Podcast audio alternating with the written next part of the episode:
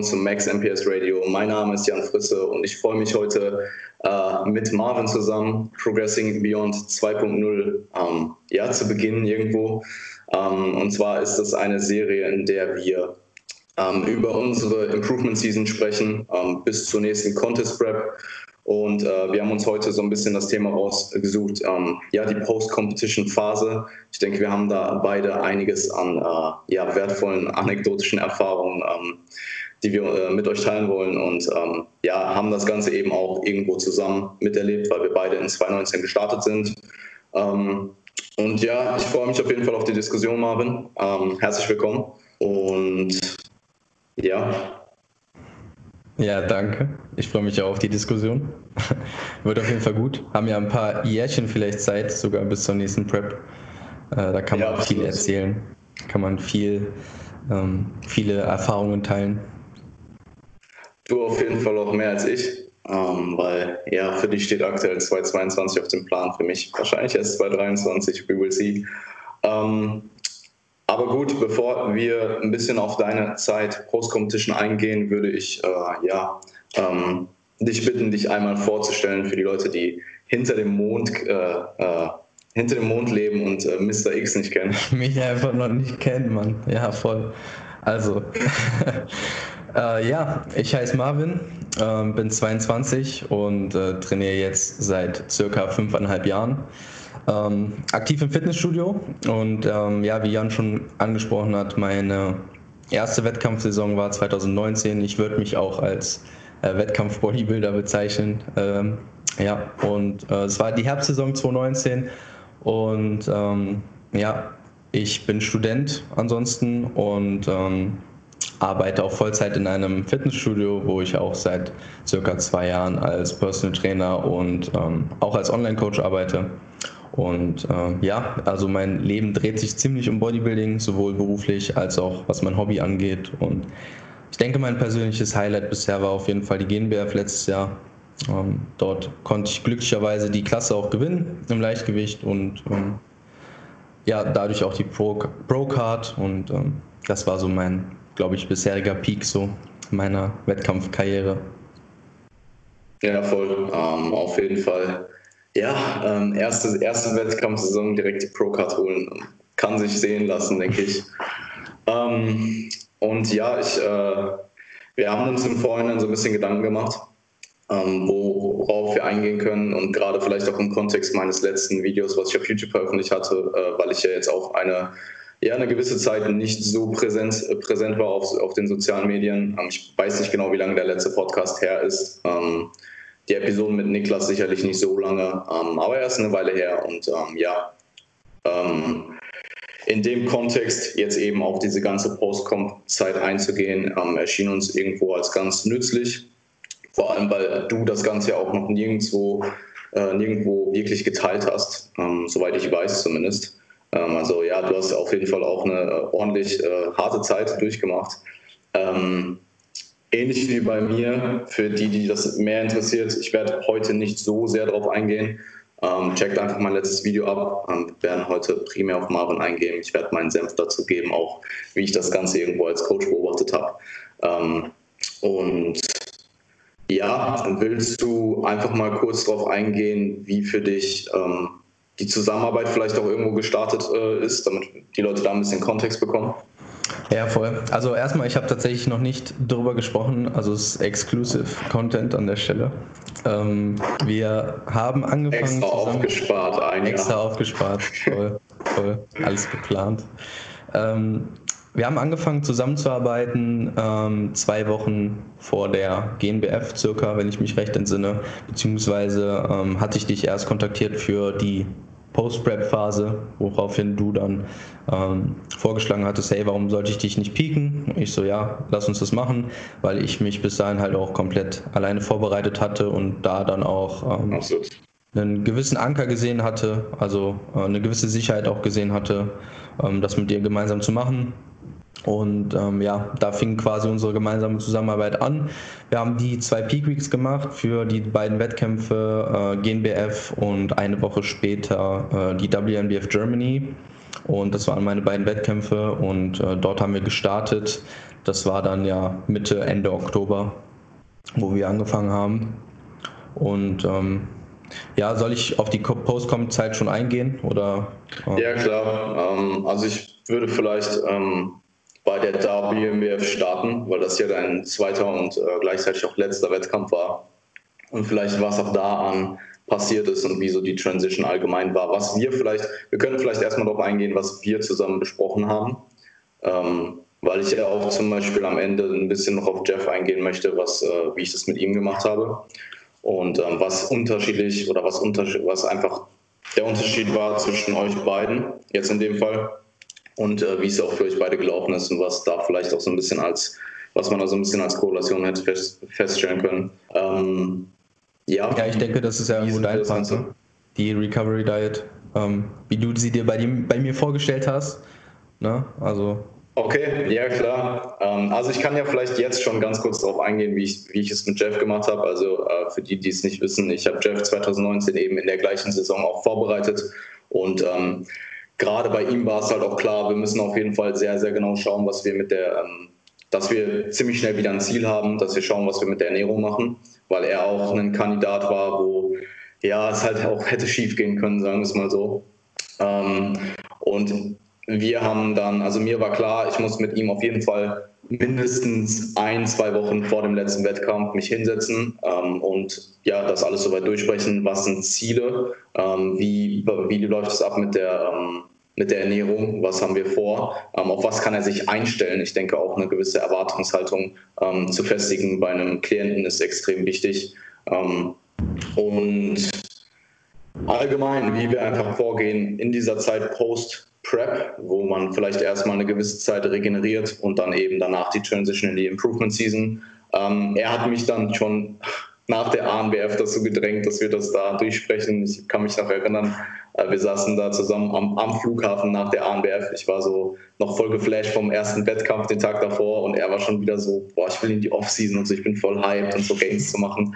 Also ähm, er war eigentlich so das beste Beispiel, was eben ein neues, großes Ziel ausmachen kann ähm, und wie gut oder wie sehr ähm, ein, ein Athleten dieses neue Ziel dann auch antreiben kann, direkt nach der Prep, obwohl du halt erstmal in dieser, ich sag mal, quote unquote, misslichen Lage bist, ähm, wo du hormonell ja äh, auf jeden Fall einen guten, ähm, einen guten Hit abbekommen hast, ähm, wo du sicherlich mental auch nicht auf der Höhe bist, dass es eben trotzdem auch sehr, sehr gut laufen kann. Und ähm, ja, für ihn war halt klar, hey, ich habe jetzt quasi Bühnenluft geschnuppert, so, habe Erfahrungen gesammelt ich bin aber einfach nicht muskulös genug so. Deswegen will ich jetzt bis 2022 komplett all in gehen, so alles, alles in meiner Macht Stehende tun, um dann eben 2022 ein gutes Stück muskulöser zu kommen. Ähm, und das hat ihn halt, sage ich mal, unglaublich angetrieben. Also er hat die Recovery Diet wirklich wie auf dem Papier durchgezogen so. Ähm, die Einstellung zum Training war auch, also das war, das waren Welten zum Beispiel zu mir, wo ich mir halt dachte, okay, mein Training aktuell, ich würde ganz gerne erstmal vielleicht nicht mehr so viel trainieren, meinte er halt, er war halt direkt so, hey, ich will so viel trainieren wie noch nie, ich will alles, alles wirklich, alles in meiner Macht Stehende tun, um die besten Gains zu machen. Und ähm, seitdem, also dieses Mindset von ihm vor der Prep, was sich dann durch die Prep entwickelt hat und jetzt nach der Prep, sind halt Welten. Also er ist halt so von diesem durchschnittlichen Lifter, der vielleicht alles so ein bisschen so auf, hey, ich investiere 80 oder ich investiere so das Mindeste, um Progress zu machen. Ähm, und bin froh, wenn ich Progress mache, zu ich mache alles für Bodybuilding. Ähm, und das ist halt sehr, sehr cool. Ähm, freut mich auch extrem oder finde ich auch sehr, sehr inspirierend, irgendwo diese Entwicklung durchzu, durchzusehen, weil er jetzt auch nicht, äh, er ist halt er muss seinen, seine, vielleicht sein fehlendes genetisches Talent definitiv durch viel, viel, viel harte Arbeit wettmachen. Und ähm, ja, sehr, sehr inspirierend und zeigt halt eben auch, was ein Ziel post-Prep, ein großes Ziel dann auch ausmachen kann, wobei es vielleicht bei uns beiden anders gelaufen ist. Ähm, wir haben uns, also grundsätzlich hatte ich dich gefragt, weil bei dir waren es zwei Wochen bis zum Urlaub, richtig? Ja, zwei oder drei. Auf jeden Fall ein kurzer Zeitraum. Ja. Ähm, vielleicht ähm, dazu, ich habe den ja auch schon gebucht gehabt, als wir noch nicht zusammengearbeitet ja, ja. haben. So. Ähm, äh, Jan hat mir jetzt im Nachhinein natürlich dann auch gesagt, so hey, ob das jetzt die beste Entscheidung war, äh, Fünf-Sterne-Hotel mit All-Inclusive-Option in Ägypten zu machen nach der Wettkampfdiät. Ähm, das sei halt in Frage zu stellen und das ist ja Retropreis ich hätte, auch richtig. Ich hätte es dir vielleicht abgeraten, ja. ähm, wobei ich auch sagen muss, also was du gerade angesprochen hast bezüglich Jeff, dieses Mindset, was er sich angeeignet hat, ähm, dass er sagt, er möchte halt alles rausholen. Das habe ich halt irgendwie die Jahre davor auch so gefahren. Voll, voll, voll. Und es fing eigentlich Wochen vor, also ein paar Wochen, vielleicht drei oder vier Wochen vor Ende der Wettkampfsaison halt bei mir an, dass ich mich halt viel auf Essen konzentriert habe und auch viel in diese Perspektive, dass ich danach oder wenn es vorbei ist, in Anführungszeichen, ähm, dann mal wieder mein Leben genieße. Und das ist halt so ein bisschen die Voraussetzung für, hey, also du ignorierst so ein bisschen die Planung und ähm, machst vielleicht auch äh, die ein oder andere unüberlegte Sache nach, den, nach der Wettkampfsaison. Und dieses Mindset hat sich halt vorher schon so ein bisschen gefestigt, was ihr halt vielleicht in, dieser, in diesem Talk, den ihr da hattet am Flughafen oder ähm, mhm. äh, was du angesprochen hattest, was ihr vielleicht schon ein bisschen eliminieren konntet. Ähm, was bei mir aber halt jetzt so nicht der Fall war, weil wir halt auch durch diesen Urlaub eben nicht abgesprochen hatten, ähm, da jetzt irgendein Training, irgendeine Trainingsstruktur zu fahren, ähm, weil wir eben beide auch gesagt haben, hey, ähm, vielleicht ist es nach diesen fünf Jahren auf einen Wettkampf vorbereiten gefühlt, ähm, vielleicht mal ähm, sinnvoll, einfach mal zwei Wochen intuitiv das zu machen, worauf man Lust hat ähm, was ich halt im Nachhinein wiederum auch eher als Im kontraproduktiv. Ja, im Training, ja. genau. Im Training, genau. Nicht in der Ernährung. Da hatte ich meine Makros. Ähm, ja.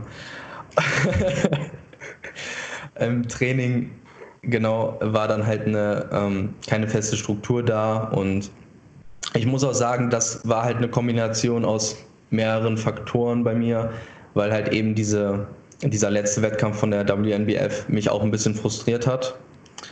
Ähm, nicht aufgrund des Wettkampfs selbst, sondern aufgrund des ähm, Ergebnisses, was ich halt davor die Woche so ein bisschen, wo ich halt davor die Woche natürlich so ein bisschen diesen Hype hatte, dass ich halt eben ähm, deutscher Meister geworden bin dort und dann halt eine Woche später halt nach München gefahren bin, um halt dort äh, eher so im Mittelfeld abzuschneiden.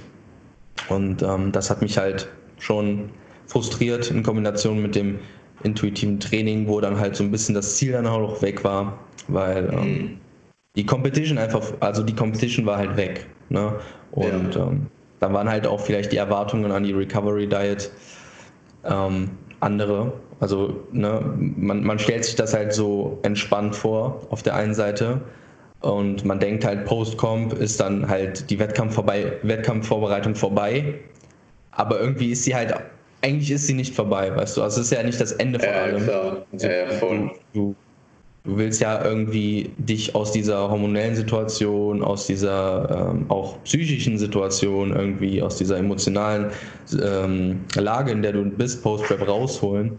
Und äh, das hat halt rückblickend mit der Kombination auch mit dem Urlaub und allen weiteren Dingen äh, bei mir gar nicht gut funktioniert. Das kann man, denke ich, direkterweise auch so sagen. Ja, also ich, äh, ich kann da auf jeden Fall ähm, gewissermaßen das auch ein bisschen auf meine Kappe nehmen, ähm, was das Training angeht. Ähm, also wir hatten, ich hatte dich gefragt, ob wir was machen wollen bis zum Urlaub. Es waren zwei Wochen bis zum Urlaub, richtig?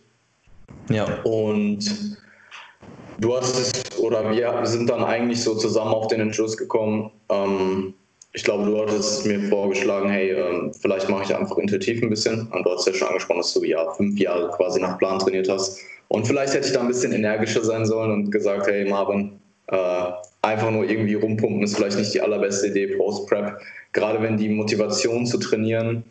Also es, es ist sehr unterschiedlich. Bei mir war die Motivation zu trainieren jetzt auch nicht so riesig. Ähm, bei, bei Jeff vielleicht auch nicht unbedingt, aber er hatte halt dieses direkte nächste krasse Ziel vor Augen. Und ich weiß zum Beispiel, dass, äh, dass Jeff halt zum Ende seine Beintrainings waren halt auch so also ich glaube, das hat jeder Wettkampfathlet, der wirklich hart geworden ist, der seine Beine hart trainiert hat, das am Ende durchgemacht, dass ja, äh, Beineinheiten ähm, definitiv so Leben, Leben und Tod werden. Ähm, also Leben oder Tod. Und meistens war es so ganz knapp am, am Tod vorbei. ähm, und ja, es war wahrscheinlich so ein Zusammenspiel aus diesen Faktoren bei dir, die dann eben passiert sind, mit der Frustration vom letzten Wettkampf, mit dieser, ähm, mit allgemein der Einstellung zum, schon zum Essen, ähm, vielleicht eben auch die falsche Erwartung an die Recovery Diet, denn ja, es klingt halt erstmal so geil, okay, ich nehme jetzt irgendwie ein Prozent Körpergewicht äh, pro Woche zu, vielleicht mal so als groben äh, durchschnittlichen Wert für jemanden. Und im Endeffekt sind das vielleicht irgendwas zwischen, ja, 600 bis 900.000 Kalorien oder sowas. Und es klingt halt erstmal super geil, so hey, ich kann über 500 Kalorien im Überschuss essen pro Tag. Und äh, das ist aber, also in dem Zustand isst du das und du inhalierst es halt. Das ist mhm. halt einfach absolut nichts. Und es macht dich auch per se nicht glücklicher als vorher, also als vorher in der Diät. Ähm, ich denke, das ist ein gewisser Zeitraum, den man dann noch überkommen muss, auch wenn man mehr isst, auch wenn man im Überschuss ist, auch wenn man Gewicht zunimmt, dass man trotzdem irgendwo diese Befriedigung von Essen eine Zeit lang nicht hat. Ähm, also sowohl was Hungergefühl angeht, aber ich denke auch vor allem, was so dieses Appetitgefühl und diese mentale Einstellung gegenüber Essen angeht, dass man nur weil man jetzt einen Tag aus der Prep ist, nicht direkt seinen kompletten Food-Fokus ablegt und alles wieder so ist wie vorher, wo man vielleicht sein Eis getrunken hat. ähm, und ja, ich denke, du hast auch schon äh, gut angesprochen, dass ähm, die Post-Competition eben nicht heißt, ist, dass es das Ende von allem ist, sondern dass man eben gerade nach der, in der unmittelbaren Zeit nach dem Wettkampf eben auch noch sehr, sehr viel Disziplin braucht. Ja, voll. Also ich muss auch sagen, ähm, also für meine persönliche Einschätzung war, glaube ich, also ist eine Post-Comp mindestens genauso schwer wie die Prep selbst. Mhm. Ähm, weil in der Prep hast du dieses unmittelbare, feste Ziel, diesen Tag X. Und in der Post-Comp fehlt dir das ja schon so ein bisschen. Und ja. ich muss sagen, auch ein großer Faktor, was vielleicht auch dem einen oder anderen hilft, halt nach der Prep ähm, ja, vernünftig zu bleiben. Äh, ich habe halt meine Lebensmittelauswahl auch einfach direkt von Anfang an um 180 Grad gedreht, weil ich halt einfach so viele Sachen. Ich hatte halt eine Liste auf meinem Handy, wo halt Sachen drauf standen, auf die ich halt Bock hatte in der Prep so. Mhm. Und ähm, bin dann halt die Liste abgegangen, ne? wie man das so macht. Also natürlich sollte man das eben nicht so machen und halt erstmal versuchen, vielleicht die Habits und ähm, die Mahlzeiten, die Struktur, die man halt irgendwie in diesen ganzen Wochen aufrecht erhalten hat oder aufrechterhalten konnte, ja. weil einem das halt eben möglich war, das Ganze halt eben auch erstmal so beizubehalten und ähm, vielleicht einfach die Portionen zu vergrößern. Und das wäre jetzt wahrscheinlich auch der Ansatz, den ich ähm, empfehlen würde und auch selber wieder fahren würde, äh, wenn ich das gleiche nochmal tun werde, was ich definitiv mache dann 2022. Ja, ja ich, ich meine, ich, ich glaube auch, dass irgendwo ähm, bei, also die Zusammenarbeit zwischen uns beiden war einfach noch nicht lang zu dem Zeitpunkt. Und vielleicht hättest du dich eher geöffnet mir gegenüber, weil es war ja dann doch ein bisschen später erst, ähm, dass ich das alles so erfahren habe. Ich meine, ich war selber noch quasi mitten in, in, in der, ich war, ich war selber noch am Preppen. Ich, ich habe zum Beispiel nach der WMBF, ich bin zwei Tage später nach Washington DC geflogen und ähm, klar haben wir in der Zeit kommuniziert, aber ich glaube, es wäre vielleicht auch nochmal was anderes gewesen, wenn wir schon ein Jahr zusammengearbeitet hätten, wenn sich ähm, dieses Vertrauen, was sich eben in der Zeit entwickelt und auch einfach diese, diese in der Regel freundschaftlichere Beziehung ähm, in irgendeiner Weise schon entwickelt hätte, dass es vielleicht auch, was die Kommunikation angegangen wäre, ähm, besser gelaufen wäre. Ich glaube, du hattest da auch einfach eine sehr, sehr hohe Erwartungshaltung an dich selbst und warst, also so wie ich das jetzt beobachten konnte, dann auch ähm, von dir selbst ziemlich enttäuscht. Ja, voll. Ähm, also wenn du, wenn du dich schon quasi vor dir selbst schämst, in Anführungszeichen, also dass du dich vor dir ja. selbst rechtfertigen musst äh, für, deine, für, deine Hand, für, deine, für dein Handeln letztlich, dann ähm, fällt es dir natürlich umso schwerer, äh, das bei deinem Coach zu machen, den du vielleicht erst seit einer Woche hast so, oder seit zwei oder seit drei meinetwegen mhm. und äh, wo halt er selbst auch gerade in seiner Wettkampfvorbereitung steckt und du dir so denkst, hey, was, was machst du hier eigentlich gerade so nach dem Motto? Und ähm, du halt selbst mit dir so viel am Arbeiten bist in deinem Kopf, emotional, so viel mit dir zu selbst zu tun hast, dass du dich halt fragst, okay, äh, wie will ich das irgendwem jetzt, irgendwem Außenstehenden überhaupt erläutern? Wie will ich ihm das überhaupt erklären? Kann ich ihm überhaupt klar machen, was da gerade bei mir los ist.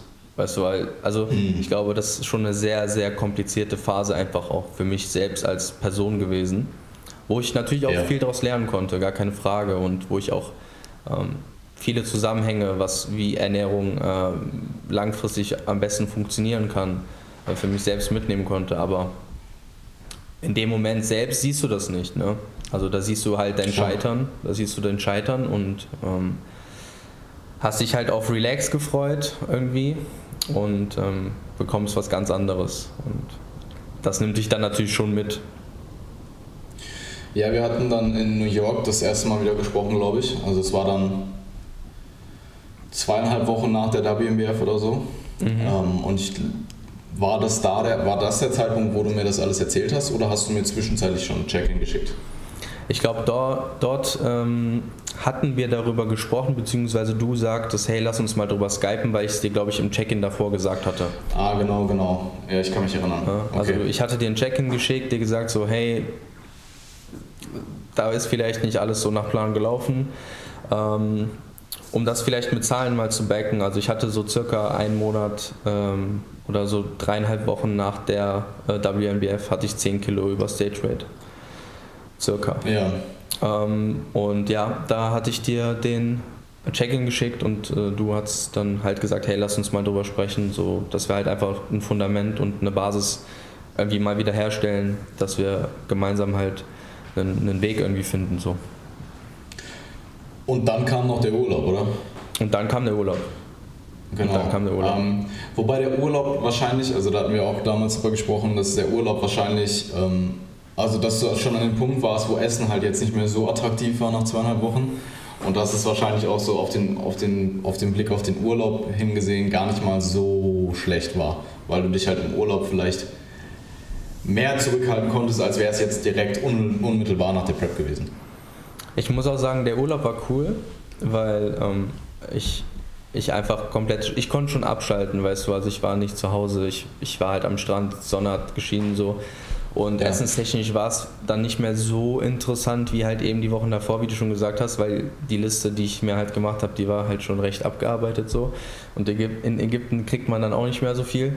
Und man ist halt relativ einseitig dann, wenn man irgendwie so zehn Tage in so einem All-Inclusive-Ding ist. Und dann, dann hat sich eigentlich schon wieder gefangen, einigermaßen. Und nach dem Urlaub dann ähm, haben wir ja auch weitergemacht und gepusht. Also ich bin ja dann auch irgendwann bis über die 100 Kilo knapp gekommen.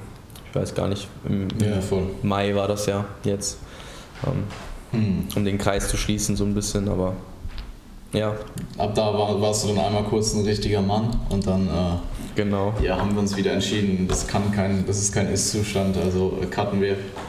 Ja, voll. Ähm, ja, ähm, ich denke, overall war das schon ziemlich viel ähm, Einsicht in deine Zeit danach. Ähm, willst du vielleicht kurz darauf eingehen, was wir aktuell machen?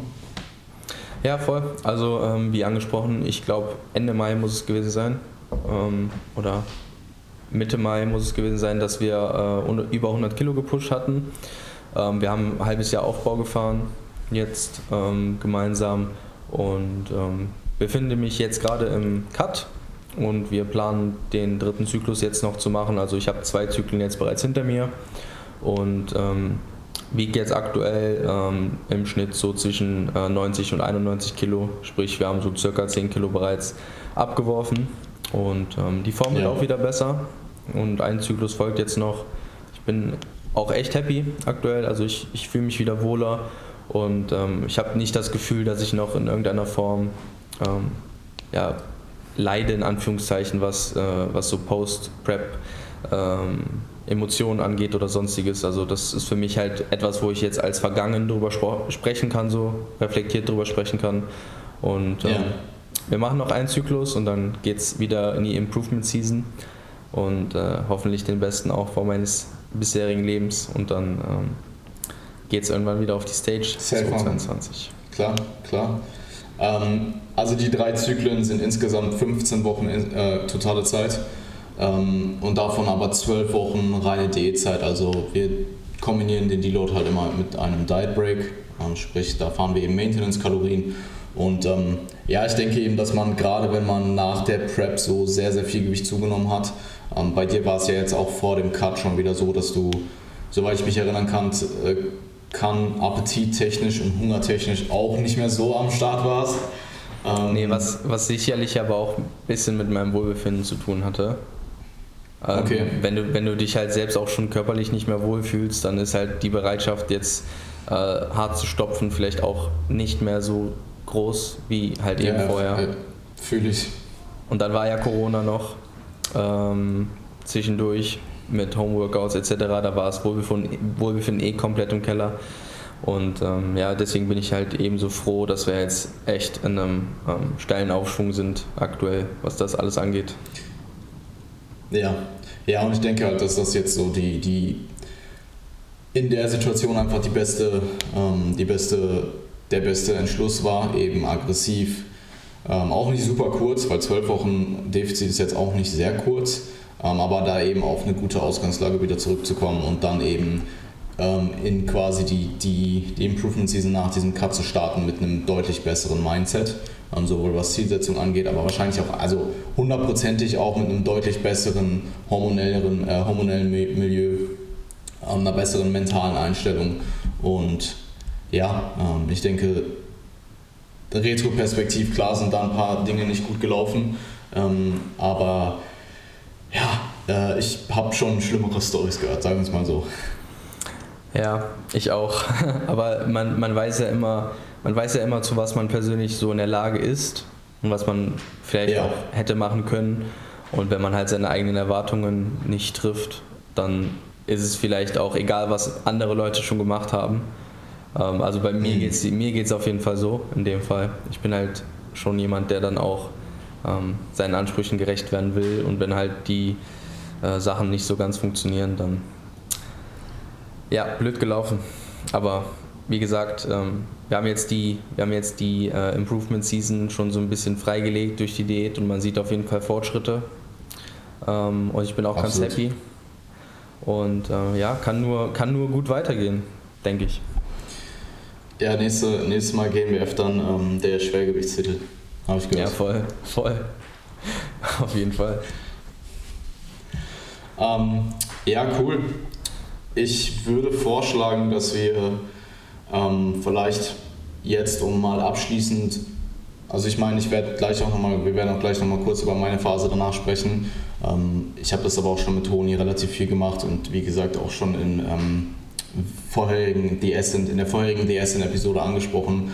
Ähm, vielleicht gehen wir einfach mal kurz darauf ein, wie so im besten Fall auf dem Papier diese Phase nach der, nach der Prep aus, äh, aussieht und wie man eben bestimmte Dinge vermeiden kann, zumindest so gut es geht. Also klar, ich muss auch dazu sagen, Post-Prep ist halt extrem individuell. Also manche Leute haben halt dieses, hey, ich schaue, dass ich wieder gesund werde, also einfach in einen gesunden Zustand komme. Meinetwegen brauche ich dafür zwei Monate und danach gehe ich wieder all in und mache alles wieder vorher wie. Also manche Leute haben dieses roboterartige ähm, Handeln, was sie vielleicht auch in der Prep sich angeeignet haben können sie auch sehr, sehr gut danach weiter durchziehen. Und ähm, ich glaube, andere Leute machen da halt ähm, teilweise einfach schwerere Phasen durch. Ähm, also ich zähle mich dazu, ich zähle dich dazu. Ähm, ich glaube, also ich will jetzt hier keine Prozentzahl in den Raum werfen, aber die meisten Athleten, vor allem eben auch First-Timer, haben eine relativ beschissene Post-Comp-Zeit. Also ich habe das schon alles gehört. Ähm, du hörst da auch von, von Leuten, die schon sehr, sehr erfahren sind, ähm, dass es halt in der Regel nach der ersten Prep nicht besonders gut lief. Ähm, also bestes Beispiel ist wahrscheinlich auch Eric Helms mit seiner Restaurantliste nach der ersten Prep. also nicht, okay, nur eine, nicht nur eine Lebensmittelliste wie du, sondern eine Restaurantliste. sehr gut. und ja, ich glaube, dass man sich eben erstmal ähm, im Klaren sein muss, dass man eben diese Recovery Diet absolvieren sollte. Ähm, sprich, dass man nicht irgendwie probiert, künstlich langsam zuzunehmen oder zu langsam zuzunehmen, dass man eine gewisse Erwartungshaltung an diese Recovery Diet hat, sprich, dass man ähm, sich darauf einstellt, schlechter auszusehen erstmal, weil das ist nun mal einfach Fakt. Du wirst nicht, du hast auch nach der Prep erstmal eine gute, gute Zeit, ein sehr verzerrtes Bild von äh, einem ich sag mal, gesunden Körperfettzustand und von, einem, von einer gewissen Ästhetik. Ähm, also die ist halt einfach erstmal sehr, sehr verzerrt.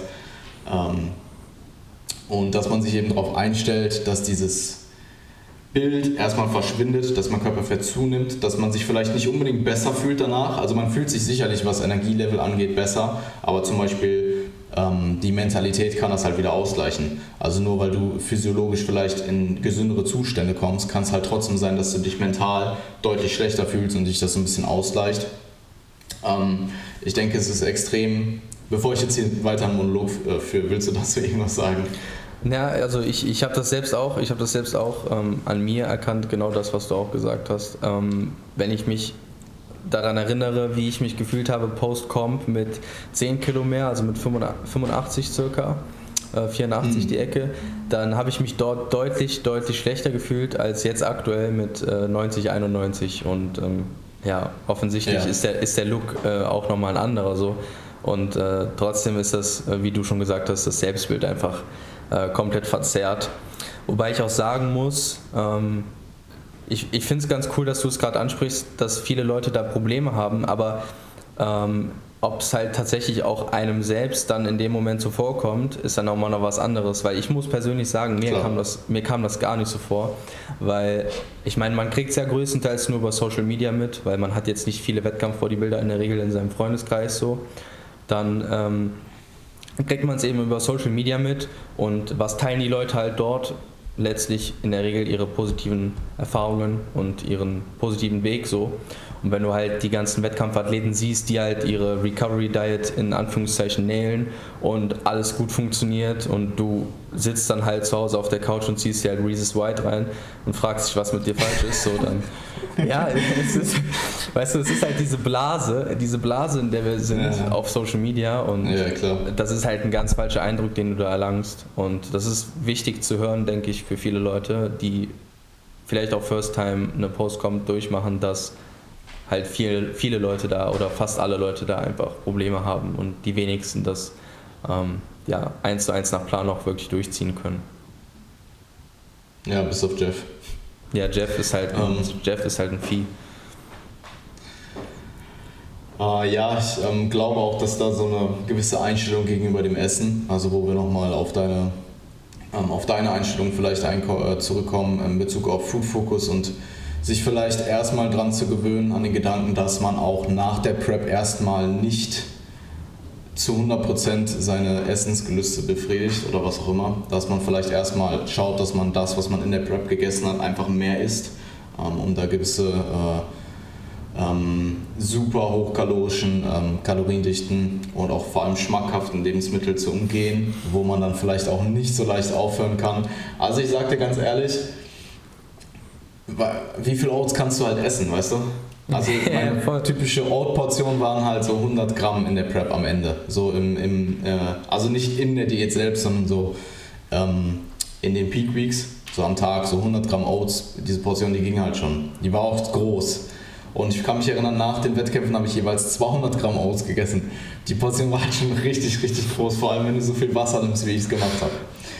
Aber wie viel mehr kannst du davon jetzt essen, weißt du? Also wenn du mich jetzt nach der Prep da äh, hinsetzt und mir eine vierfache Portion äh, Oats da hinstellst, so, dann wird mir halt einfach irgendwann physisch schlecht so und dann hörst du auch auf. Also ich konnte dann auch aufhören. Ich habe zum Beispiel an dem Tag, an diesem einen Fresstag in New York, wo wir dann alle zusammen rumgelaufen sind und uns alles mögliche reingezogen haben, da saß ich dann nachts um 1 Uhr morgens da, hab mir noch ein Ben Jerry's reingezogen und danach war mir so abnormal schlecht, dass ich halt drei Stunden nicht schlafen konnte. Also ich kann mich erinnern, ich hatte Niklas dann noch geschrieben, ich so, boah, ich habe mir gerade so ein 75 Gramm, ben Jerry's, äh, 75 Gramm Fett Ben Jerry's reingezogen und das liegt mir so schwer im Magen, ich kann gar nichts mehr. Und er ist da so gerade am Aufstehen gewesen. und dann habe ich halt noch so zwei Stunden mit ihm geschrieben und es war auf jeden Fall ähm, auch so eine, weil in dem Moment, ich hatte da noch so Brezel-Pieces liegen oder so, mit Schokolade überzogen. Die waren auch herbe lecker. Die wollte ich auch eigentlich noch essen, aber die konnte ich dann nicht mehr essen. Und dann habe ich es auch gelassen, weil ich wusste halt, wenn ich jetzt noch mehr esse, es ist zwar irgendwo immer noch geil so, aber ich, mir wird halt abnormal schlecht. Also du hast irgendwann diesen physischen, diese, dieses Füllegefühl kommt einfach und du fühlst dich vielleicht schon nicht mehr gut, aber du kannst trotzdem noch weiter essen und dein Appetit ist trotzdem noch da. Und ich glaube, da ähm, dann auch irgendwann den Cut-Off zu setzen und zu sagen, hey, ich esse jetzt vielleicht mal eine Zeit lang danach mehr, esse die gleichen Sachen mehr, aber hör auch auf, wenn ich merke, dass ich jetzt, dass mein Körper jetzt gerade rein physiologisch nicht mehr möchte. Ähm, oder zumindest in dem Moment. Das ist ein Riesending, ne? Weil, also ich, ich sag mal, bei mir war es halt eben so, wie du es beschrieben hast, nur dass ich halt, ich war halt konstant voll. Also ich bin halt morgens wach geworden und war halt immer noch so voll von, vom gestrigen Abend so, ähm, dass ich, ich habe halt meistens dann so dieses Fastending versucht durchzuziehen, so, okay, ja, ich, ich, ich weiß, es funktioniert halt jetzt nicht so gut. Ich habe gestern vielleicht ein bisschen zu viel gegessen, habe eh keinen Hunger, ich bin voll, ich spare mir halt das Frühstück und äh, dann ist halt immer in diese, in diese, in diese Gewohnheit reingerutscht, Zyklus in diesen Habit reingerutscht, ja. genau, in diesen Zyklus reinzukommen, so okay, dann sitze ich halt abends wieder da und bin halt schon satt, aber esse halt einfach weiter, weil ich es halt einfach so, ich, ich wollte es ich halt mehr, als dass mich das Gefühl, was ich dabei hatte, gestört hat in dem Moment. Also mhm. dieses, dieses, physische, dieses physische Leid. Ich weiß auch, dass ich eine Woche am Stück jed, jedes Mal ins Bett äh, quasi gekrochen bin, weil ich einfach so Schmerzen hatte. So, aber es war mir, einfach, es war mir einfach egal. Ja. In dem Moment. Ähm, ja, ich äh, glaube, dass extrem viel auch, dass es auch viel, viel hilft, einfach seine Habits zumindest teilweise noch eine, eine Weile halt aufrechtzuerhalten, was Essens, Essgewohnheiten angeht.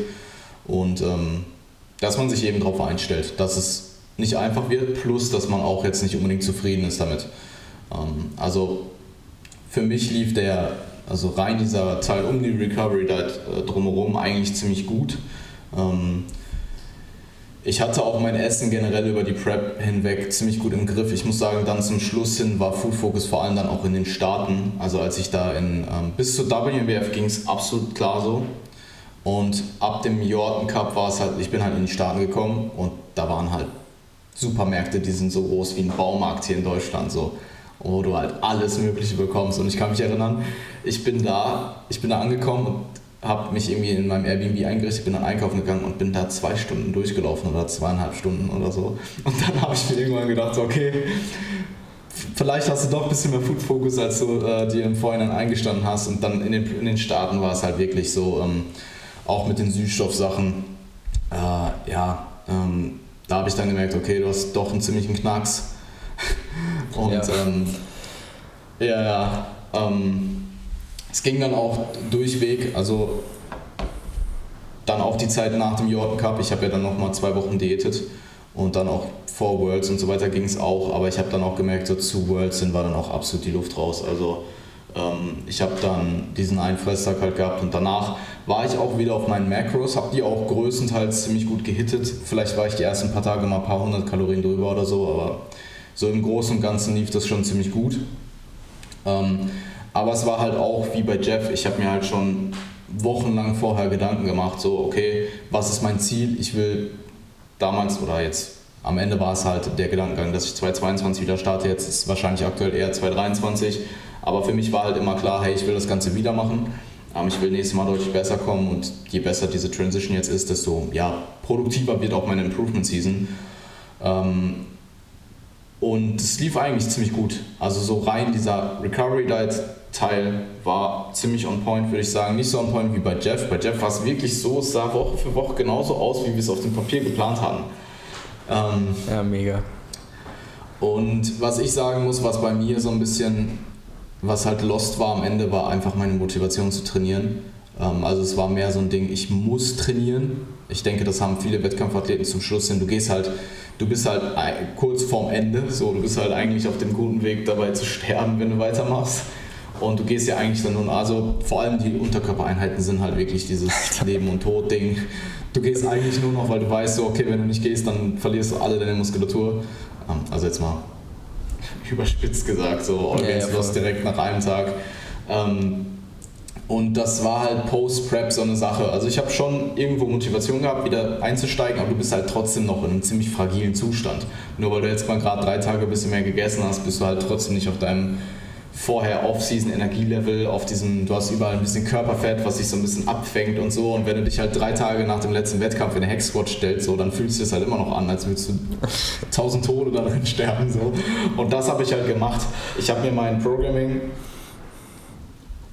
entweder an einem Sonntag oder an dem Montagmorgen nach Worlds gemacht und habe dann auch direkt wieder nach Plan trainiert. Und mir hätte es, mir hätte es vielleicht sogar ganz gut getan, ähm, da schon zumindest vorübergehend mal ein bisschen runterzufahren, jetzt nicht gar nicht zu trainieren.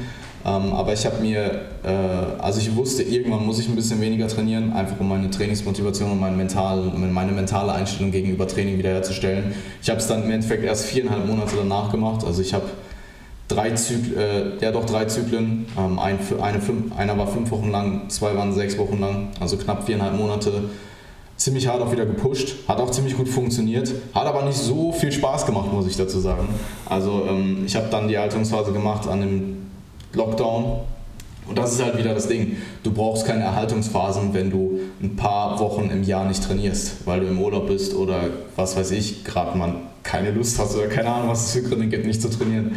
Ähm, aber wenn du permanent pusht, eine 10 Monate Prep auf dem Buckel hast irgendwo, dann ähm, kommt irgendwann der Punkt, wo dein Körper dir halt einfach sagt, so Alter, hör auf. Und dann folgt, folgt halt auch diese Mentalität damit, ähm, dass deine Trainingsmotivation sinkt. Und ich meine, ich hatte zwar eine Zielsetzung, aber es war nicht dieses extreme Ding wie bei Jeff. Also mir hätte es definitiv auch ge geholfen, hätte ich mir noch mehr Ziele gesetzt als vielleicht eine Prep, die in drei Jahren stattfindet. Ähm, ja, das ist ich hatte, abstrakt. Ja, ich ähm, vielleicht so unmittelbare, kurzfristigere Ziele. Ähm, und bei mir war eben dann auch der Fakt, dass ich sehr, sehr viel durch die Prep hin auch aufgeschoben habe. Ähm, auch gerade was so mentale ähm, Angelegenheiten angeht. Also ich meine, ich habe meine Trennung, meine, das zu verarbeiten, habe ich eigentlich durch die, durch die Prep durch aufgeschoben. Ähm, ich habe zum Beispiel auch, das habe ich glaube ich auch noch nirgendwo gesagt, ich habe zum Beispiel auch meine Steuererklärung aufgeschoben durch die Prep, weil ich dafür halt zero Kopf hatte. So. Ich konnte halt keine Steuern machen, zwei Monate out oder so. Ich war da so in meinem Film drin. Dann habe ich das halt aufgeschoben und dann, hey, nach dieser Prep, wo du eh schon vielleicht nicht der glücklichste Mensch bist, ähm, durch diese Sachen, die halt passiert sind, dann halt so zu wissen, okay, ich muss jetzt drei Jahre Steuern machen, war halt auch nicht so geil, das kam halt auch noch dazu. Ähm, dann bei mir war es halt auch dieses ganze Umfeldding. Ähm, also ich bin zurück in ein Umfeld gekommen, was ich vor der Prep eigentlich schon, ich sag mal, nicht ja, gehasst ist ein sehr extremes Wort, aber ähm, ja, mein, ich, mag, ich bin jetzt nicht unbedingt ähm, super angetan von meinem FitX-Studio. Ähm, ich muss sagen, ich habe in letzter Zeit ein bisschen drüber nachgedacht. Ich glaube, es hilft mir auch viel, dass ich eine ziemlich lange Zeit dort trainiert habe, weil ich mich dann auch mehr in Klienten hineinversetzen kann, die vielleicht dann auch eine Prep in der Kette machen ähm, und vielleicht nicht in das Gym. Und ähm, jetzt habe ich ein bisschen den Faden verloren ja, es war halt dieses Extreme. Ich bin mit super vielen Leuten, mit gleichgesinnten Leuten unterwegs. Ich bin in den Staaten unterwegs. Ich bin auf Wettkämpfen. Ich trainiere in super krassen Gyms. Also jetzt mal abgesehen von das Gym ähm, und dieser langen Zeit, die ich auch in Wien war, auch zum Beispiel in New York in Beth's Gym zu trainieren, das ist geisteskrank. Also so ein Gym zur Verfügung zu haben, ist ein absoluter Gamechanger. Egal wie sehr du Training liebst, Fitix macht, Fitix ist einfach was anderes oder eine Kette allgemein, es ist was anderes. Und ich würde sogar bei, bei dir sagen, bei dir ist es vielleicht nochmal in der Hinsicht auf das Clever Fit anders, weil du trotzdem dort deine Leute hast, die ähnliche Dinge tun oder die gleiche Gedanken haben, die gleichgesinnt einfach sind und ihr da halt auch so eine kleine Szene habt. Das habe ich halt hier zum Beispiel gar nicht. Und dieser komplette Cut-off wieder back into meiner vorherige Realität war schon ziemlich extrem. Ähm, und dieses eine Ziel, was ich hatte in Bezug auf Contest Prep, ähm, ich bin danach auch fertig, Marvin. Alles gut. Ähm, dieses eine Ziel, was ich äh, hatte in Bezug auf Contest Prep, war eben, ich wusste, ich kann 2022, äh, 2020, also zu dem Zeitpunkt, wo die Prep vorbei war, hatte ich noch keine sieben Athleten für 2020, aber es hat sich dann relativ schnell herausgestellt, ich habe diese Anfragen eben noch anbekommen, dass ich für 2020 sieben Athleten habe. Und das war dann auch so ein bisschen so mein, mein Polster, sag ich mal, was ich so im Hintergrund hatte, was mich halt auch wieder aufgehypt hatte äh, oder aufgehypt hat und mich irgendwo halt am Ball ähm, es hat mir halt geholfen, am Ball zu bleiben. Und als die Prep dann abgesagt wurde, ähm, ich konnte das Ganze erstmal ziemlich gut irgendwo verarbeiten. So. Ich habe mich auch, denke ich, gut um meine Athleten gekümmert. Ich habe eigentlich mit jedem in der Regel direkt telefoniert und ähm, alles weiter durchgesprochen. Das war auch beim Lockdown so. Also ich, es war noch kein Lockdown in Deutschland, ich wusste aber, dass Lockdown kommt, weil es war in Italien schon so und jeder, der, ja, ich will da jetzt nicht zu so viel drüber reden. Mir war es halt ziemlich klar, dass äh, wir das in Deutschland auch haben.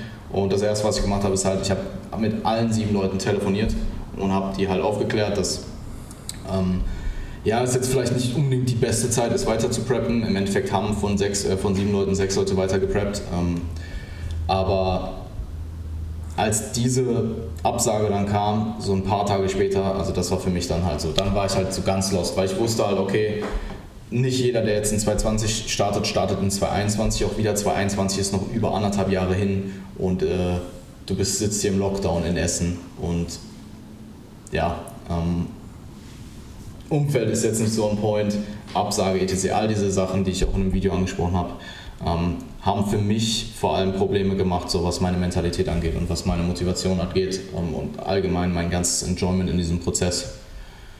Ähm, was aber definitiv die letzten paar Wochen wieder deutlich, deutlich besser geworden ist. Ja, ich finde ich finde halt, find halt super wichtig, auch das, was du zwischendurch auch gerade gesagt hast, zu sehen.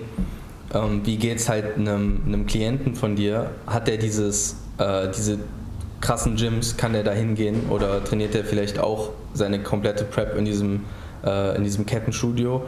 Und hat er halt eben dieses Umfeld, ähm, was dir halt so, von dem du so profitiert hast, oder coacht er halt Leute oder nicht?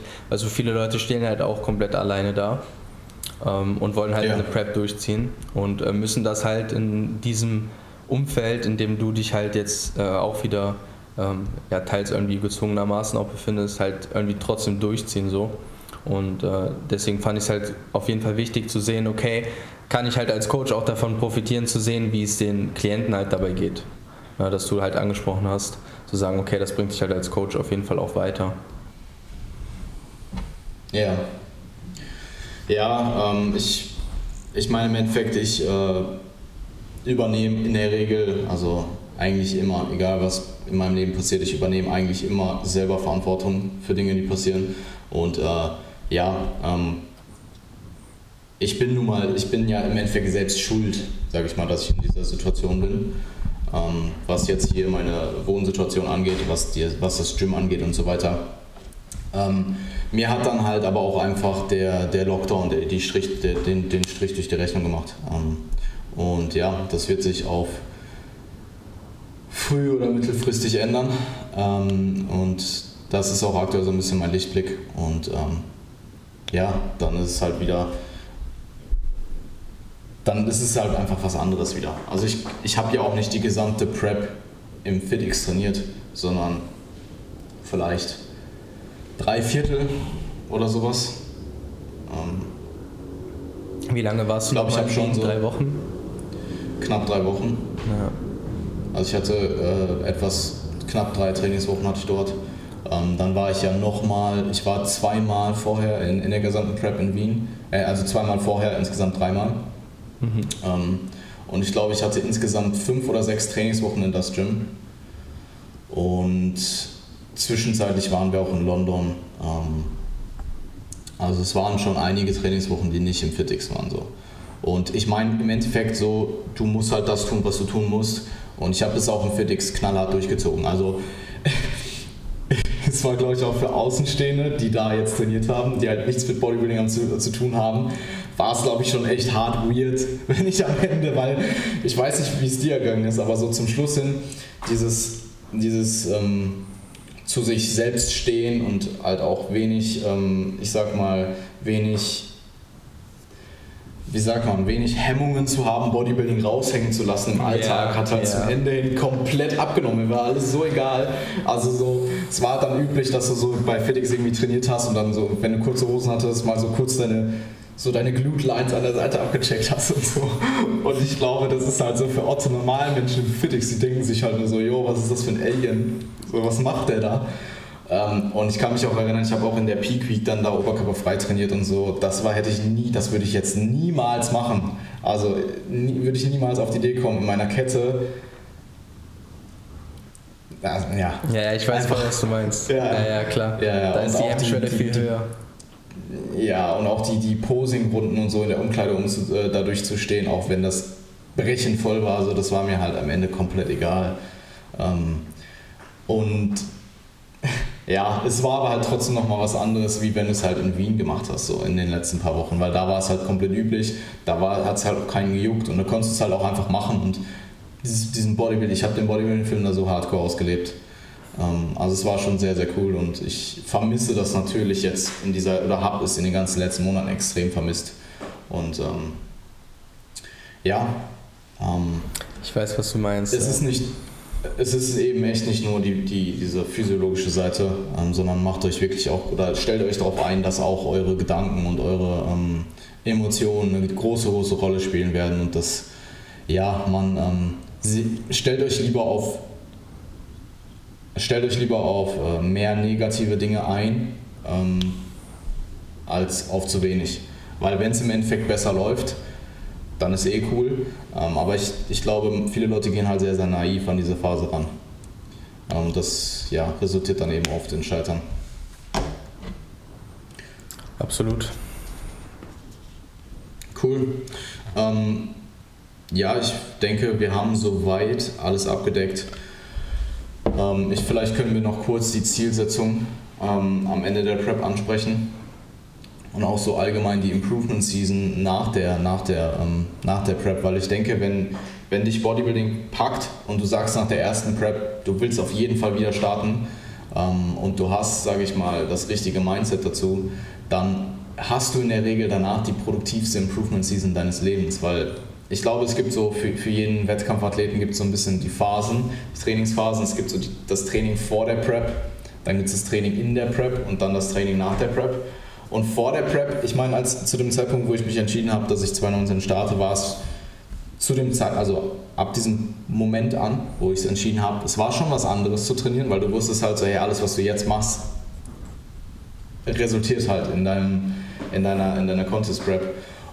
Und in der Prep zu trainieren war dann auch nochmal ganz anders, finde ich. Also da war es wirklich so, ich habe am Ende, hätte ich dieses Mindset nicht gehabt und hätte dieses Ziel von der Stage die ganze Zeit vor Augen gehabt in den Einheiten, hätte ich die Einheiten nicht durchgestanden. Ich stand da teilweise nach dem ersten Unterkörper-Compound vor dem nächsten Unterkörper-Compound und dachte so, Junge, das ist unmöglich jetzt. Und dann hast du dir aber gedacht, so, ey, du machst es jetzt so, weil du stehst in zwei Monaten auf der Bühne oder so und dann hast du es halt einfach gemacht. Ähm, also ich hatte auch die, die letzte Unterkörpereinheit in Wien, ich hatte da, ich habe ähm, ein bisschen Oberkörpervolumen absolviert, dann den ADL absolviert und nach dem ADL stand noch Smith Squats an. Uh, Smith Squats, du weißt. Beste Übung. Ich, ich stand davor, ich, ich dachte, ich kann das nicht machen. Ich war so, also ich war so wirklich 0,1% davor, einfach mental komplett zusammenzubrechen da. Und dann habe ich mich halt einfach zusammengerissen, habe an mein Ziel gedacht und habe es halt durchgezogen. Und ich ähm, finde es sehr interessant, wie das auch jeder andere so ein bisschen anders aufnimmt. Ja, bei mir war es relativ ähnlich, aber ich habe mir damals, ähm, also mir, bei mir ist vielleicht ein bisschen ein Sonderfall, weil ich eigentlich schon vor zwei Jahren, also 2017 war mir eigentlich schon klar, hey, wenn ich ähm, meine letzte Chance habe als Junior zu starten, was halt eben Herbstsaison mhm. 2019 war, ähm, dann möchte ich das machen, unbedingt, weil ich es halt liebe, weil ich halt Bock drauf habe und ähm, weil ich es immer ja. machen wollte. Sobald ich mit dem Sport angefangen habe, war für mich irgendwie so der Wettkampfgedanke auch da. Sehr und cool. ich hatte damals schon einen Counter. Also ich habe mir so im Handy so einen äh, Counter gemacht, wie viele Tage es waren und so. Und ähm, habe halt wirklich von Anfang an so dieses, okay, ich bin jetzt irgendwie, bin ich ja gerade schon in der Prep, weil letzten Endes die Arbeit, die du halt in der Prep dann halt irgendwie zeigst, die, ähm, die also die Muskelmasse eignest du dir ja vorher an, nicht in der Prep selber, sondern Klar. halt vorher. Und deswegen hatte ich da schon ein bisschen so diesen Biss, muss ich sagen, zu sagen, hey, ähm, eigentlich bin ich gerade schon im Wettkampf und eigentlich trete ich gerade schon gegen andere Leute an, hier in diesem Training, in diesem Gym und habe auch das gerade in dem Moment immer versucht, ja, mir das halt einzureden. Und ähm, ja, sobald die Prep halt angefangen hat, ähm, ja, hat sich dieser ganze Effekt natürlich noch verstärkt. Und äh, genau das, was du auch gesagt hast, ähm, bezüglich der Unterkörpereinheiten zum Beispiel, da hast du das auch gebraucht. Also wer halt diese wäre das Gefühl nur da gewesen aus einer Wettkampfvorbereitung. Also hätte ich jetzt einfach gesagt, hey, ähm, ich mache einfach jetzt mal eine Diät, eine starke Diät und versuche einfach mal alles rauszuholen. Wäre aber dieser Wettkampf nicht da gewesen in dem Moment, dann hätte mir bestimmt am einen oder anderen Tag einfach ähm, ja, der Wille mhm. gefehlt und ich wäre darunter zerbrochen. So. Dann hätte ich halt die Smith Squats, diese Smith Squats, Mann, die ja. äh, hätten mich halt begraben so in dem Moment. Ich äh, bin ja, mir da ja. ziemlich sicher, auf jeden Fall. Aber ja, also die, es, ist eine, es ist eine mega coole Phase irgendwie. Also mir hat es extrem Spaß gemacht, auch in der Prep zu trainieren. Und man muss auch sagen, dass wir dafür, dass wir ein Cleverfit Studio sind, wir sind ein relativ kleines Studio und es sind halt viele ähm, ja auch Bodybuilding-Enthusiasten bei uns, sage ich mal. Und äh, deswegen war es eh ein cooles Umfeld auch. Also wir, ähm, ich habe auch ein paar Kollegen gehabt, die mich irgendwie so ein bisschen durch die Prep ähm, ja, getragen haben auf eine gewisse Art und Weise, die mich ähm, mit, der, mit, mit den Sätzen unterstützt haben, die, wenn die im Studio waren und gesehen haben, hey, der hat halt gerade 220 Kilo oder so auf der Beinpresse, die dann halt auch einfach mal eine Scheibe mit runtergenommen haben, so, weißt du, also solche, solche mhm. Kleinigkeiten so. Das war ein wichtiges Umfeld für mich auf jeden Fall. Und ähm, das Training in der Prep, das war intens, aber irgendwie habe ich es auch, irgendwie habe ich es auch hart gefeiert, muss ich sagen. Also so, ja, klar. ich, ich habe ich hab halt schon den einen oder anderen Tag gehabt jetzt, vor allem in den Tagen, wo ich halt schon wieder ein bisschen mehr Körpergewicht hatte jetzt. Ähm, vor ein, zwei Monaten hatte ich schon den einen oder anderen Tag wieder, wo ich dachte so, hey, so eine Prep wäre schon cool mal wieder so nach dem Motto, so ein halbes Jahr, äh, nachdem die Prep eigentlich erst war. Also ich kann mhm. jeden verstehen, der jedes Jahr starten will, oder es, es, gibt ja auch Leute, die das tun, gar keine Frage. Ähm, man muss sich natürlich dann fragen, kann ich in der Zeit überhaupt anders kommen. Also kann ich anders aussehen, wenn ich mich das nächste Mal dorthin stelle. Ähm, ja. Aber ich kann jeden verstehen, der es machen will, weil ich glaube, wenn man es wenn man's feiert, dann geht kein Weg dran vorbei. Also man, ich will und jeder will halt nochmal auf die Bühne. So. Ja, ich, ich meine im Endeffekt, das, was du gesagt hast, äh, ich, vielleicht klingt es auch bei mir immer so extrem, wenn ich darüber rede, dass es den Anschein hat, dass es mir gar keinen Spaß mehr gehabt, äh, gemacht hätte. Das ist natürlich nicht der Fall. Ähm, also ich denke, du machst die Prep ja erstmal primär wegen der Prep selbst und weil du das Ganze halt einfach genießt, weil es dir Spaß macht, weil es dein Ding ist, weil es deine Leidenschaft ist. Ähm, ja, es ist halt dann zum Ende hin. Also die, es sind dann vor allem die Unterkörpereinheiten, finde ich, die dann zum Ende hin halt wirklich anfangen, an dir, zu zer an dir zu zerren. Also ich kann mich erinnern, ich war schon immer einen Tag vorher nervös und ja. äh, auch wenn man morgens aufgewacht ist, man wusste so, man ist eh schon voll geredet aufgewacht. So. Also wir, wir haben vorhin drüber geredet, wir sind beide keine Morgenmenschen. Ich weiß nicht, wie es bei dir in der Prep war, aber bei mir in der Prep war es halt auch immer so, ich bin morgens aufgestanden und du warst eigentlich schon mega erschlagen. So, du bist aber trotzdem halt aufgestanden, weil du musst halt aufstehen, ne? Und dann das Erste, was du halt machst, irgendwie dann auf Toilette gehen so, und mir dann so ein bisschen Wasser ins Gesicht zu schmeißen. Und dann habe ich mich halt auch manchmal morgens angeguckt und dachte mir so, fuck my life, wie tief sind meine Augenringe? so. Und halt nicht, weil ich wenig schlafe oder so, aber einfach, weil Fatigue halt so hoch war. Und ich würde sogar sagen, dass ich jetzt ein Kandidat war, der nicht jetzt nicht perma stresst war in der Prep. Also ich, mein Skeletor Face hat sich auch in Grenze gehalten. Also ich sah schon irgendwie aus wie zwölf, aber halt nicht wie zwölf und ein Zombie so. Das haben halt viele. Vor allem so in den ersten Preps. Ähm, und ja. ich finde es halt auch sehr cool, weil bei dir ist, also das ist auch der Unterschied dann, finde ich. Ähm, bei dir war es direkt klar, so hey, du willst in, ähm, wie, viele Jahre, wie viele Jahre waren es dann? Vier oder so? Du willst in vier Jahren starten? Ja, also mir war es eigentlich fast ja, im ersten Jahr fast klar, also so vier Jahre, ja. Ja, nee, also bei mir war es, ich habe zwar auch irgendwann, ich glaube Ende 2015 oder 2016 den Entschluss gefasst, dass ich starten möchte, aber für mich war halt erstmal klar so, hey, ich muss auf jeden Fall noch viel, viel mehr draufpacken, bevor ich da irgendwie in irgendeiner Weise vielleicht auch was reißen kann. Und ähm, also so richtig, richtig in diesem Film, dass ich halt wusste, okay, jetzt geht's, weil eigentlich war der Plan, ich wollte erst 2020 starten. Ich bin unglaublich froh, dass ich mich für 2019 entschieden habe, by the way. Ähm, und ab diesem Punkt, wo ich mich dann 2018 entschieden habe, ey, 2019 jetzt, da war halt für mich so dieser Klick-Faktor. Also vorher, man wusste schon, man geht irgendwann auf die Bühne, aber es war nicht so bis, es war nicht so fest. Bei dir vielleicht auch eher fest, weil du halt wusstest, es ist dein letztes Jahr als Junior. Ja, voll. Du hast quasi keine. Ja, ja, das war bei mir halt nicht der Fall. Und ähm, in der Prep dann auch zu trainieren. Also ich, ja, man wird halt sehr ähm, introvertiert auch, also egal wie extrovertiert du vorher warst, zum Schluss hin, man redet relativ wenig im Gym, man geht halt rein, man fühlt sich so ein bisschen wie so ein Warrior und du weißt halt so, hey, das ist jetzt wieder so der Kampf gegen das Eisen und ja, also nicht, dass es in der Offseason nicht so ist, aber in der Prep ist es einfach anders, weil du halt in so einem Zustand bist, wo du halt so fragil bist im, im Vergleich zur Offseason. Weißt du, in der Offseason machst du, die Nummern gehen immer weiter hoch und du bist vor diesen Einheiten auch nervös und denkst dir so, Junge, wie soll ich das machen? Aber du bist halt so, du stehst halt voll im Saft. So. Ja, du bist nicht so zerbrechlich. Ja, genau. Ähm, Na, auch also, emotional, finde ich. Ja, also eben. auch emotional, auch so mental, finde ich, ist das was ganz anderes. Ähm, und ja, es hat sicherlich auch mit dem veränderten äh, Hormonspiegel zu tun, dass sich da halt, dass man vielleicht emotionaler wird in der Prep. Ähm, ja, finde ich sehr, sehr interessant. Also es ist ein sehr cooler Sport. Ähm, ja. Er zieht dich halt durch viele Phasen durch. Also du erlebst auf jeden Fall einiges. Das, ist, äh, das kann man definitiv so sagen. Sehr facettenreich. Ja. Cool. Gut, Marvin, ähm, wir sind jetzt ein bisschen über eine Stunde. Ähm, wir sind jetzt nicht so sehr auf deinen aktuellen Prozess eingegangen. Also ich habe es mit Toni immer so gemacht, dass wir ähm, back-to-back -back quasi auch immer so ein bisschen berichtet haben, was wir aktuell machen. Ähm, ich denke, wir sind jetzt bei dir, oder so als erste Episode passt es aber soweit. Wir sind auf deinen Cut eingegangen, ähm, auf deine gesamte Zeit eigentlich bis hierhin. Hast du da noch irgendwas äh, hinzuzufügen? Ähm, vielleicht kurz über Zukunftspläne zu sprechen oder sowas? Ähm, allgemeine Zukunftspläne oder was? Äh ja, jetzt in Bezug auf Bodybuilding. Also ja, voll. Ähm, also ich möchte mich sowohl als Athlet als auch als Coach natürlich ähm, äh, weiterentwickeln und ähm, möchte definitiv auch international als Athlet Fuß fassen. Ähm, das ist so mein Athleten, Athletenziel und äh, möchte mir auch auf jeden Fall die Zeit dafür nehmen, die ich eben brauche, um ähm, ja, mich dazu in der Lage zu fühlen. Ja, was heißt dazu in der Lage zu fühlen? Wann fühlt man sich in der Lage? Im Endeffekt, wahrscheinlich fühlt man sich nie so richtig dazu.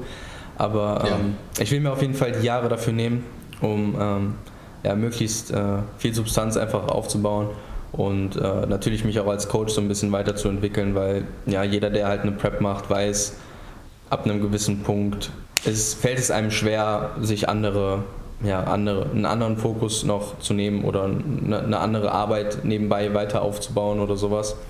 Und äh, das ist auf jeden Fall mein Ziel, ähm, weiterhin dort ähm, ja, neue Leute coachen zu können, Erfahrung zu sammeln und ähm, auch auf die Bühne bringen zu können.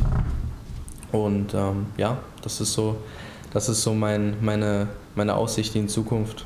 Und ich denke, wir haben eigentlich einen ganz guten ähm, Ist-Zustand jetzt, was meinen Prozess angeht, äh, herstellen können. Also wir haben vielleicht den Leuten, die mich halt einfach nicht kennen, was die allermeisten sein werden, so ähm, einfach mal klar gemacht, dass ähm, wo ich halt herkomme oder was passiert ist und wo ich halt jetzt stehe und können halt von hier aus, denke ich, ganz gut ähm, die, die Reihe weiter starten lassen und weitermachen und den Prozess dokumentieren. Wird cool. Klar, ja, absolut. Ey, ähm, also meine Prognose ist, dass äh, sowohl, ähm, also ich, ich, ich werde auch für Quincy so hinfliegen, weil er 222 preppt. Aber hey, äh, hol dir die Worlds Quali und dann fliegen wir zusammen. Ja, voll. Ich bin in 222 Worlds. Ich hätte Bock. Ja, voll. Ja, vor allem werde ich nicht preppen in diesem Jahr, sondern so richtig schön in der Offseason mein Coaching nice. machen. Nice, das ist eh cool. Und Marvin, ich war, ich war auch nie in Amerika. Cool, ja. Ähm, ich werde dich auf jeden Fall, äh, ich werde dich auf jeden Fall, du musst dich auf jeden Fall zusammenreißen bis nach dem Wettkampf. Es ist okay. geisteskrank, ehrlich. Also das war nicht ja. mehr von dieser Welt. Lass uns einfach eine Restaurantliste dann machen, oder? da muss ich aber auch gucken, dass ich ein bisschen Appetit habe zu dem Zeitpunkt. So. Ja, Weil sonst bin ich einfach nur so der Typ, der so full off-season ist, so eigentlich gar keinen Hunger hat und dann so genervt überall mit hingeht, so viel Geld für Essen ausgibt. Ich hatte, es, ich hatte es jetzt, ich hatte es jetzt vor dem Minicut schon wieder, dass ich auch essen gehen war. Also war schon cool noch irgendwo, aber es war echt so okay, eigentlich machst du es schon auch aus Funktion. Es ist jetzt nicht nur, ich, du gehst essen, und weil es halt geil ist, so, sondern ich war mit einem Kollegen unterwegs und wir waren zweimal essen. Ich habe an dem Tag, weiß ich nicht, 35, 40 Euro für Essen gehen ausgegeben so, und ich habe es jetzt nicht so krass genossen. Also es war schon so, okay, das muss jetzt einfach gerade sein, weil wir sind halt unterwegs, ich habe nichts anderes und Kalorien müssen rein. Das ist das also Bodybuilding. Ja, vom einen Extrem ins andere, ne? Ins andere, ja voll. Cool. Gut, Marvin, äh, dann schließen wir es hiermit ab. Ähm, das Ganze wird wieder in der biwöchentlichen oder in einem biwöchentlichen Format ähm, rauskommen. Ich werde zwischendurch wieder Interview-Episoden ähm, produzieren. Und ja, dann hören wir uns in äh, zwei Wochen wieder. Ähm, wenn ihr yes. Feedback habt, lasst uns gerne Feedback wissen. Ähm, also könnt ihr sowohl Marvin als auch mir schreiben. Ähm, wenn ihr irgendwelche Fragen habt bezüglich dieser Episode, könnt ihr uns die gerne stellen. Ähm, auch wenn ihr Vorschläge habt für zukünftige Episoden. Also es wird halt so sein, dass wir immer so ein bisschen den eigenen Prozess abwechselnd abhandeln und dann halt noch auf ein bestimmtes Thema in der Episode eingehen. Und ähm, ja, wenn ihr da Vorschläge habt, Anregungen, dann lasst uns das wissen. Ansonsten euch allen einen fantastischen Tag und wir hören uns nächste Woche wieder. Macht's gut. Kannst du auch Tschüss sagen. Tschüss.